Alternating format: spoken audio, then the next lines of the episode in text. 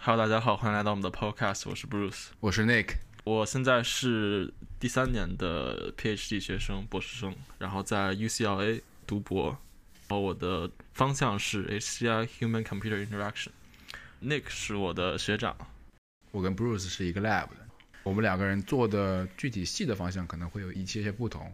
之所以开始做这个 podcast，我也是有一天 Bruce 跟我讲，他有个这样一个想法。对，我觉得其实就是感觉 HCI P 就是 HCI research 吧，在大众的这个 exposure 非常的低。对，就是大家当你跟他说我是我是 HCI 的 PhD，然后大家可能第一反应根本就不知道你是在你是在做什么方向，或者就是具体是做什么 work 的。但是 CV 或者 ML 或者呃 deep learning 那些领域，他们其实都有很多自己的科普频道，果壳、新智源、机器之心。好像是这个名字，嗯他们都会很 active 的 follow 一些就是 machine learning 这些领域最新的一些 work。然后比如说 Lex Friedman，他现在基本就是最最大的 podcast。确实，确实，我其实感觉非常深刻，因为你你有很多朋友都不是做 HCI 的嘛，有可能他们很有很多可能是偏 engineering，但是他们不是做 computer science。对。然后你经常会出现这样一个情况，就是他们问你是做什么的，我一开始可能会说啊，我是做人机交互的。嗯嗯，然后他们会第一反应会说，哦，是那个 AI 是吧？然后，然后，然后我说我们会用到 AI，但是可能不完全是做 AI 的东嗯西。嗯嗯嗯，然后最近其实我慢慢的，当别人问我我是做什么的，我就开始我就说我是做 computer science，、哦，然后会结上很多的麻烦，对，因为包括其实我妈、我爸妈到现在他们都搞不清楚我到底做什么。对，而且对，还有还有一群人，就是你跟他说你是做 HCI，他就会觉得你是做呃 UX designer 或者是设计 UI 那种。这个确实是 HCI，但是其实更偏向于现在美国那些 HCI Masters Program，他们会主要的目的就是培养 UX researcher 或者 UI designer。对，但其 PhD 实是完全虽然是一个名字，但其实完全两个不一样的领域。而且 HCI 其实是一个很大的 field 吧，至少在美国，就是每年 Kai Kai 现在已经是第就除了 ML 外 ML 那些 conference 以外，应该是最大的 conference 了，基本上 Kai 就是我们领域的呃顶会。对 CHI，对的，ACM CAI Conference on Human Factors in Computer Systems Computing Systems。所以我觉得我们之所以要做这个 podcast，可能也是想把这个就 HCI PhD 他们到底在干什么，做了一些什么东西，然后嗯我们做的这些东西对于未来生活以及比如说现在大公司他们做的产品可能会有什么样的影响，嗯嗯。可能想要把这些更多的介绍给嗯对这些不了解的人吧。还有最重要的就是，我我觉得很重要一点就是大家知道最前沿的 HCI research 在做什么。对对，嗯，所以我们这个 podcast 以后，呃，每期可能会想请一些呃 HCI 的 PhD 来上我们这个 podcast，会请一些嘉宾，然后听他们讲他自己的 research，然后我们会跟他聊一些，提一些问题，聊一些，呃，他是怎么构思这个 research，然后他这个 research 在未来会有有什么 impact 之类的话题。对，嗯、然后有可能会提一些比较 Critical 尖锐的问题，对对对，因为做这种 research，那么有时候嗯有些人会觉得 HCI 他做的东西可能没有什么 novelty，或者说没什么用。不。像是传统的，对，没 exactly 没什么用。然后不像一些传统的那种 CS 或者说 CV，他们更更注重 technical 的 contribution，、或者说这种 algorithm design，对，也不是说像一些生化环材一样，你们要做很多实验来去探索很多未知的一些领域。HCI 可能更多的还是用一些现有的技术来做一些东西，很多人就会不认可 HCI 作为一个 research 的价值，或者说他很多人认为它只是一个很偏工程性的东西。嗯，对就是对于这些问题，可能也会希望跟那个嘉宾们讨论一下，对他们对于自己的 research 是怎么看的，因为只有他们是对这个领域是最了解的。对，而且我觉得对于一个研究者来说，就是 reflecting 非常的重要，你需要就很 critical 去思考这些问题，你才能，我觉得才可以进步吧，或者做出更好的 research。对，对我觉得我做这几年 research，我的一个感受就是，如果你自己问问自己为什么这是个好 research，如果你回答不上来的话，那么大部分时间它不是个好的 research project，因为往往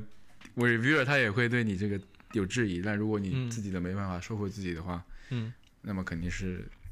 他肯定是不够好的。嗯嗯嗯，OK，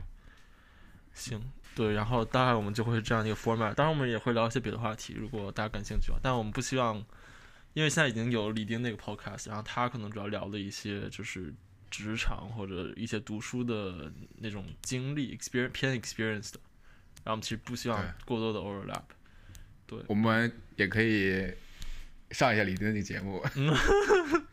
烧陶的烧陶的，如果李丁在听的话，我能不能考虑我们一起让我们也上一下你的李丁聊天室，我们也聊聊关于做 podcast 的事情。OK，但是可能得做多做几期之后。OK，然后我们现在我刚刚跟 Nick 说了，我们其实做的不太一样。那呃，我们具体是做什么的呢？Nick，你先讲一下。我的背景其实很复杂，我可以说是一个完全不是科班出身的 HCI 的 PhD。我本科我是我其实是学造船的，嗯我专业叫做船舶与海洋工程。我也是跟大部分同学一样，然后本科毕业之后想要出国看一看，嗯进入了一个就机械工程这个专业，嗯，开始学习一些跟机器人有关的东西，因为当时一直在探索，就是船舶这个行业是一个算是夕阳产业吧，大家都觉得不太行了。嗯。当时也是想要去换一个新的、更加朝阳的产业，因为就去做机器人算是更加符合我的兴趣，然后又是一个符合我背景的这样一个一条路。然后我就在 UCA 的第一年，我做了一些机器人的东西，但是你会发现机器人可能也不太适合我，因为可能我还还是比较笨，因为机器人需要很多的数学，然后当时也比较 struggle。但后来碰到我的导师，当时也是他是我们学校第一个做 HCI 的老师，然后当时他也是来了之后来招人，我觉得他的一些 project idea 的想法跟我也是蛮像的，或者说比较 match 我的背景，然后我就去跟他开始做了一些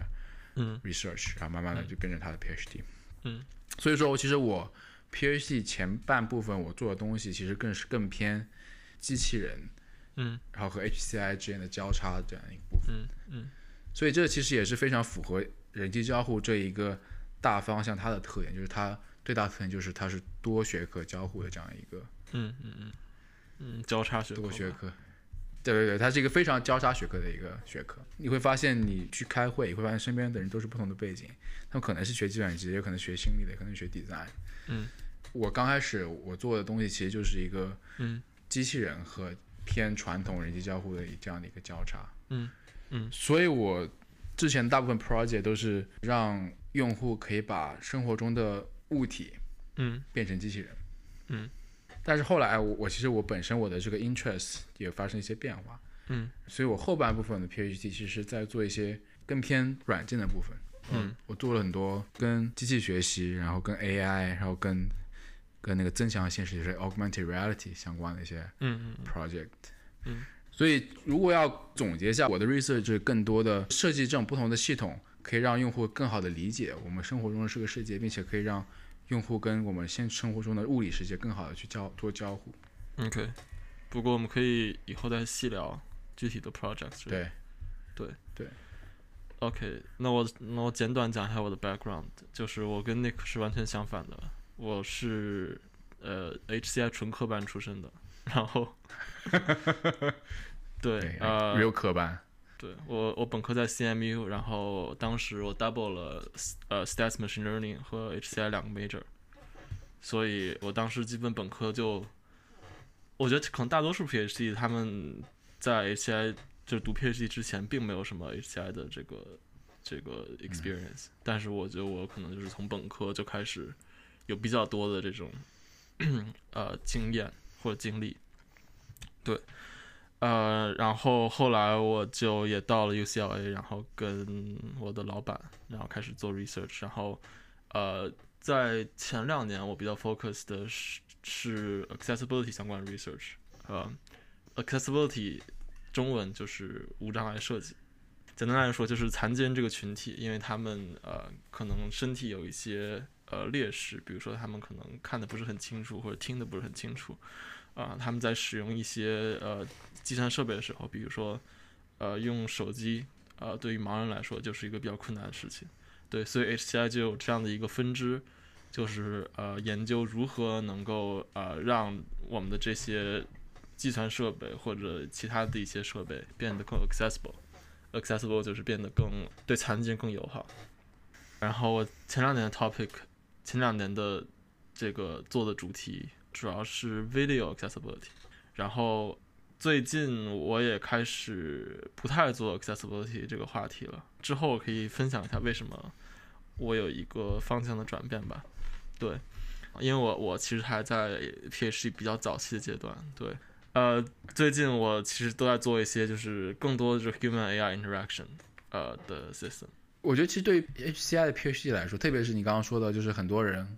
可能来读 PhD 之前，他们本身也没有说有太多做 HCI 的背景。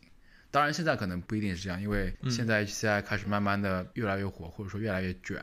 嗯然后可能本科的申请生 PhD 他们多多少少都有一两篇顶会的，嗯顶会完整 paper 的一作之类的，他们可能会对更多理解。但是我觉得放在几年前的话，可能很多人不一定就是能在职业生涯早期的时候，他们就一定能知道自己最有感兴趣的嗯主题是什么。对，然后我觉得其实转变自己的 research 的主题，其实也是一个蛮值得讨论的话题。嗯，对的然。后但其实也是因为这并没有多少学校就是系统性的提供 HCI 的课程。对对，其实 HCI 它很多，比如说最主要的你要做用户哎用户研究的 user study 嘛，嗯然后 user study 你有很多数据可能要分析，其实这个跟本身跟、嗯跟 statistics 很有关系。然后我我我又是一个完全没有接受过 statistics 训练的人，啊，我其实一直到前两天才知道，哎，什么是 p test。没没有 P test，就是 T test。哎，就 p p value P value，对对对 p value，那你看 exactly，对。然后做 HCI，其实我觉得主流的有三个，就是 HCI PhD 主流三个来源吧。第一个就是本科学计算机，就是比较偏理科的一群人。然后第二个就是本科学 design，就学设计，呃的一些人。那他们他们做 project 可能就会比较偏，就是比较 artistic 那种一点。呃，然后第三个其实就是本科学一些呃社会相关的，其实有很多本科学社会学或者就是统计与社会学那种定量研究，对，呃，他们会来做 HCI，然后这其实也是因为就是 HCI 里面有很多很多的分支，然后每一个分支真的非常的做的内容完全不一样，甚至就就是你在其他学科可能就会觉得这是完全两个学科。对，对其实确实是这样子。你特别是去如果去看的话，嗯你发现你跟很多人其实做的东西是完全没有任何相同地方，然后你们可能完全没法聊，对，因为对方完全不知道对方到底在做什么。对所以我们的这个观点可能也会有一些 bias，因为我们两个，我们两个人可能做的都是比较偏 technical 的 HCI，对，也就是刚刚说的那个第一种，比较有工程背景的学生来做 HCI 做的东西。对，嗯，所以那你觉得你怎么 define HCI？就是我 what is HCI？就我觉得任何和人相关的都可以称作 HCI 吧。嗯觉得，嗯，只要他有了人的这个部分，对，我就觉得它可以称为是人机交互一部分。对。我也我也我也其我其实就是我觉得是 HCI 其实就是它的自如其名，其实就是 Human Computer Interaction、这个研究涉及了人与计算机之间的交互，就无论是比如说你研究呃怎么人怎么在 VR 里面打字，这就是人与计算机交互，或者鼠标，鼠标最开始也是一个 HCI research，就是讲的是人如何 efficient 更有效地在电脑进行呃进行输入或者一些操作。到其他的，比如说大家是怎么在一些 social media platform，比如说大家是怎么用 Facebook 的，然后这些网络群体是怎么形成的。虽然这两个可能它的研究方法和这个研究出来的产品会完全不一样，但其实你仔细想，他们就是研究呃人和呃一些计算设备或者一些软件的一些交互的方式。对，对，我觉得就像它的名字一样，人是一个其实比较具体的概念，然后其实嗯，所谓的计算机其实它是比较一个广宽泛的泛概念。对对。anything can compute，对，我觉得就可以被称作是一个 computer。对对。然后 HCI 里面就有一个分支叫做 ubiquitous computing，那就是普世相当于它相当于把你对，它可以把身边任何一个东西都变成一个计算的一个媒介。这个 computer 就不仅仅是局限于需要那些 chip 或者说对就是 circuit 来 power 的这种这样一个东西。对对，还有那种就是什么 Internet of Things，就物联网那些，其实也算 HCI 嗯 research、对对 Right OK，呃，那我们大概讲一下 HCI 有哪些 fields 吧。我刚刚已经其实嗯简短提到了。呃，其实这个我觉得最好方法，如果大家想了解的话，最好方法就是去看那个 Kai 官网，然后每年有那个 subcommittee，然后它里面其实就对 HCI 的一些 fields，呃，就很好的分类了。OK，那我们先简单介绍一下 HCI 有哪些小的分支或者领域。呃，现在最火的一个分支其实就是 Human AI Interaction，尤其是 ChatGPT，还有那些 Large Language Model 大语言模型出现之后，呃，会有非常多的人去研究，就是我们应该怎么和这些模型进行一个交互，或者我们怎怎么跟这些 AI 合作。第二个比较火的分支是 Accessibility，就是我刚刚提到的无障碍设计。然后呃，这里面其实分成两种吧，一种 accessibility 主要就是做一些 accessibility system，去设计还有呃开发一些软件或者硬件，能够帮助残疾人去做一些他们原本做不到的事情，比如说 screen reader，呃，读屏软件，它就是一个可以说是 HCI 的 research，然后大家可以去搜一下读屏软件，就是呃，它是可以帮助盲人使用手机的一个东西，就是它可以把你手机上的一些东西读出来，在盲人交互的时候，然后这样他们就可以用他们的听觉去使用手机。还有一个 accessibility 分支，可能就是更偏向于研究就是呃现有的一些问题，或者去做一些这种呃定性的研究。对他们可能就会去采访一些残疾人，或者去采集一些数据，然后可能会提出一些比较大的，就是我们现在面临的哪些问题，有哪些未来方向可以去解决它。对，呃，然后第三个比较火的其实就是 VR、AR 相关的，尤其是 haptics，呃，haptics 就是触感。对，这个 Nick 可能比较了解。首先，我们我觉得我们得声明一下，就是说，因为我们两个人背景都是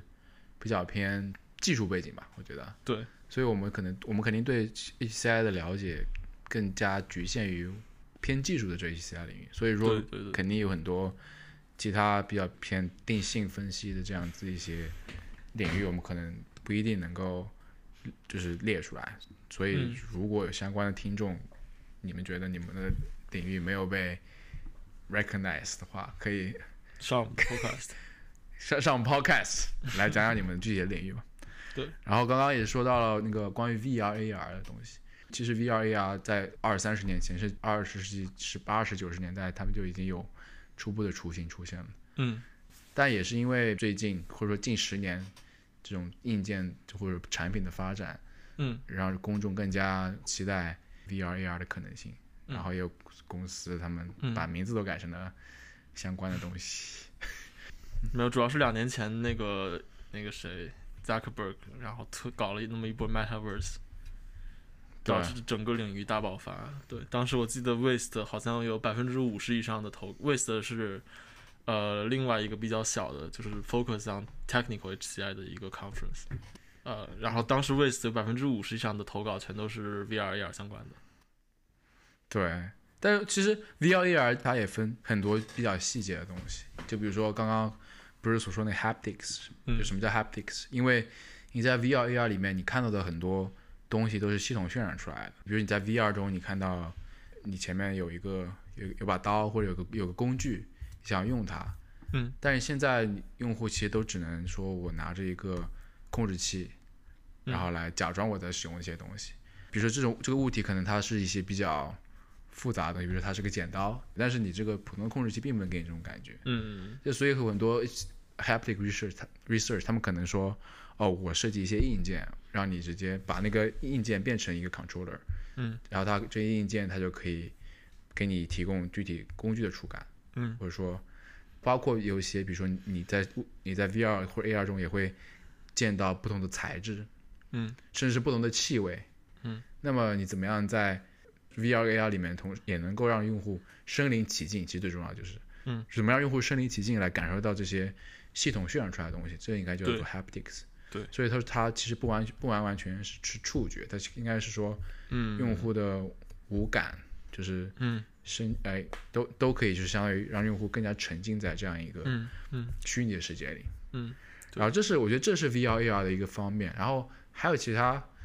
我暂时能想到一个方面，就是说，就或者说叫做交互吧，就是嗯。因为在 VR 和 AR AR 中你交做交互，就跟你在现实生活中你用手机或者说用键盘鼠标来跟这些机呃 computer 做交互其实是不一样的，因为你手机你可以精确的去触摸到你屏幕上你想要点那个东西，嗯，但是嗯。因为 VR AR 是很新的，你是用户是带着一个头头戴的显示器，嗯，它可能只有只能拿着两个 controller，嗯，或者说它有一些有些 system 它可能确实甚至都不需要这样的 controller，嗯，那么怎么让在这种情况下，同时让用户能够做到在现实生活中使用这些就是交互设备一样体验这种交互，也是 VR AR 中一个比较嗯重要的一个研究话题吧，我觉得。嗯，对。还有一个比较呃偏硬件的领域叫 fabrication，就是刚刚 Nick 提到的，其实他以前做的方向。对，就 fabrication 它其实 fabrication 其实有一段时间也很火，可能大概是一一四一五那段时间，因为那个时候可能家用级别的 3D 打印机开始嗯开始比较流行，嗯，然后也又因此就是说衍生出来很多关于 fabrication 的这样子的一个研究吧，嗯，然后在那个时候可能 fabrication 更多的还是偏向于就是说 OK 我怎么让用户更加方便的去设计他们想要设计的东西，嗯，因为就是 3D 打印机它存在的其中一个意义就是说，呃比如说我我今天我我我缺少了某个零件，但是我 Amazon 上买，我可能我要一两天才送到，嗯但是但是我我很需要它，那我可能嗯我可以很快用 3D 打印机花一两个小时就可以打印出来，然后我就可以暂时替代一下，这是一种某某某个应用场景吧。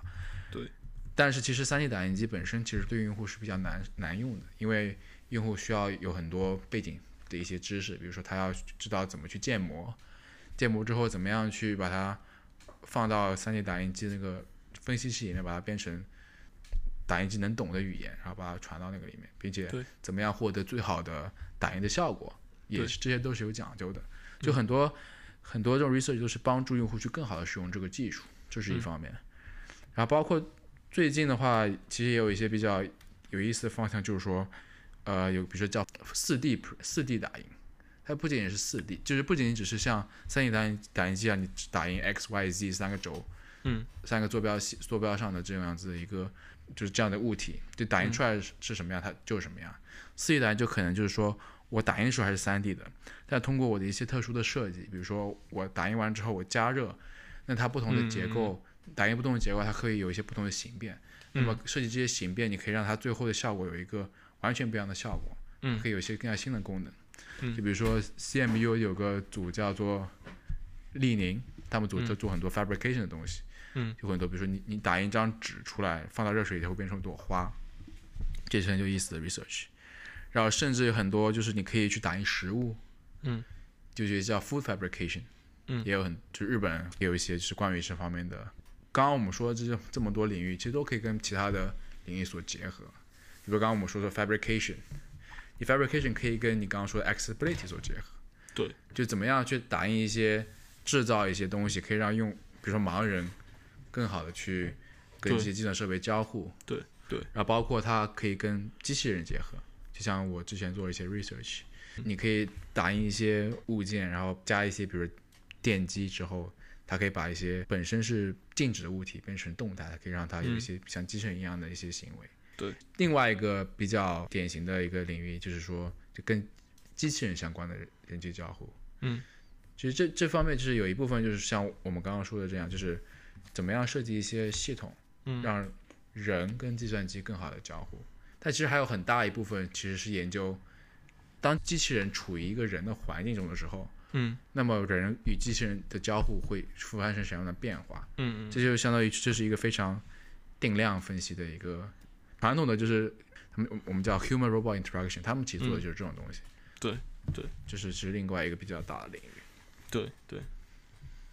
OK，OK，然后呃，因为我刚刚提到就是 HCI P，包括刚刚大家听 Nick 呃所讲的，就是 HCI PhD 的一些 research，然后大家就会发现它其实跟呃大部分学校提供的 HCI Master 的课程会完全不一样。HCI Master 可能大他们更多的是 focus 是去培养一个业界的一个 UI 设计师，UI 就是呃什么界面用户界用户界面用户界面用户界面设计师或者用户体验设计师，然后他们学的更多内容可能就是呃，我去如何，比如说做一个网页，或者去用那些呃一些 design tools 一些设计工具，呃去设计这些软件，然后他们会去学就是呃如何设计一些呃用户实验来去评估他们设计的这些东西，然后最后能给比如说公司高层提供一个比较有证据的一个报告吧，然后。呃，他们其实更多的是做这种事情。然后 HCI Research，呃，更多的其实就是，我觉得它其实更像一个相相对于其他的那些 CI 学科，HCI 真的像一个发明家一样。其实就是我们在呃很多时候是对于 technical HCI 是在发明一些新的交互人和计算机交互的方式，或者发明一些新的软件硬件。呃，所以哪些学校在呃招收 HCI PhD 呢？其实大部分学校他们并没有自己独立的 HCI PhD program，呃，他们大部分都是在呃一些大的 department 下面，比如说 computer science 计算机，呃 electrical engineering 电子工程，information science，呃信息科学，或者还有甚至还有一些 mechanical engineering，就是这些大的学科机机械工程，对。这些大的学科下面会有那么几个教授会在做一些 HCI 方向的 research，然后怎么定义他们在做 HCI 呢？其实我觉得就是看他们投的会，如果他们 投的都是一些呃 HCI 相关的会，呃或者他们在这个 community 里面，在这个社区里面的话，其实就可以考虑，就可以把它认为是一个 HCI research。也有一些学校他们有独立的 HCI 的部门，比如说 CMU。University of Washington 华盛顿大学，还有 Georgia Tech，还有应该就这三个了吧？对，嗯他们会都会有一个 HCI department，然后那个整个 department 下面都是，比如说 CMU 可能有十几个做 HCI 教授。啊，所以所以刚刚可能 Bruce 也提到，就是说怎么判断一个一个 lab 他们是不是做 HCI 方向的 research，可以看他们的投稿是什么。嗯，然后我觉得其实就像，比如说你看一个一个 lab 是做视觉一样，他们可能会投一些 CVP 啊，或者说其他一些对偏 machine deep learning 或 machine learning 的一些会一样。对，其实 ACI 有有一些非常典型的会。对。然后我觉得其中最典型的一些可能就是说有这么几种吧，然后比较偏 technical research，你要做一个系统，嗯，或者做一个软件或者做一个硬件，我我们一般都会投呃叫 WIST，就是 UIST。嗯。如果比较做偏做一些定性定量分析的一些，对，就是去做一些 study，然后更多的是 understanding people 这种。然后可能做一些什么 CSCW。对。刚刚我们一直提到一个会叫做 KAI，其实它就是一个最大的会，相当于它这个会其实会包括囊括所有的 HCI 的方向。其实你只要是做 HCI，你就可以投那个会。对对对。然后还有包括一些其他的一些会，比如说 DIS、IUI，嗯，还有什么？还有什么？对，其他的那些小会其实就是